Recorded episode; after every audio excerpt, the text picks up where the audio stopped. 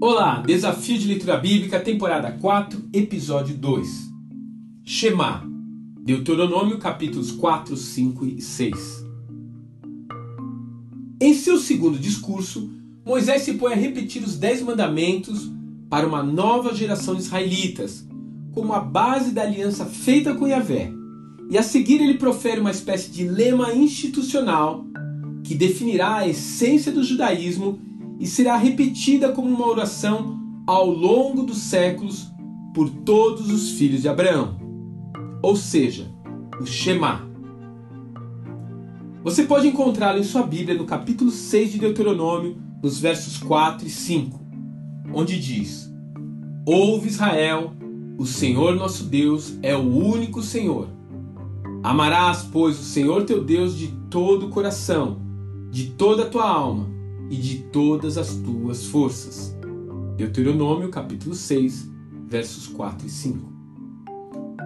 O nome Shema é decorrente da primeira palavra que aparece no texto, que normalmente é traduzida no sentido de escutar ou ouvir algo de alguém.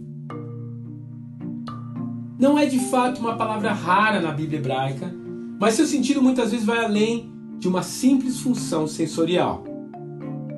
Comumente ela é utilizada no sentido de prestar atenção ou ainda dar ouvidos àquilo que foi dito ou pedido.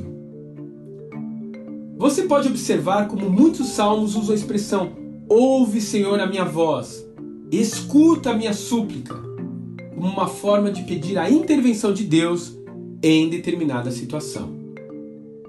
E é nesse sentido, então, que o Eterno diz ao seu povo para ouvi-lo, ele os está convocando para algo mais do que um ato passivo de identificar uma onda sonora.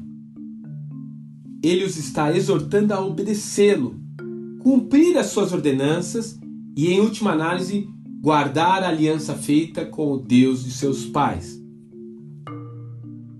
Desde que começou o isolamento social, não faltam opções de lives, cultos online e até devocionais na forma de podcasts. Você pode ouvir a palavra de Deus nas mais diversas mídias sociais.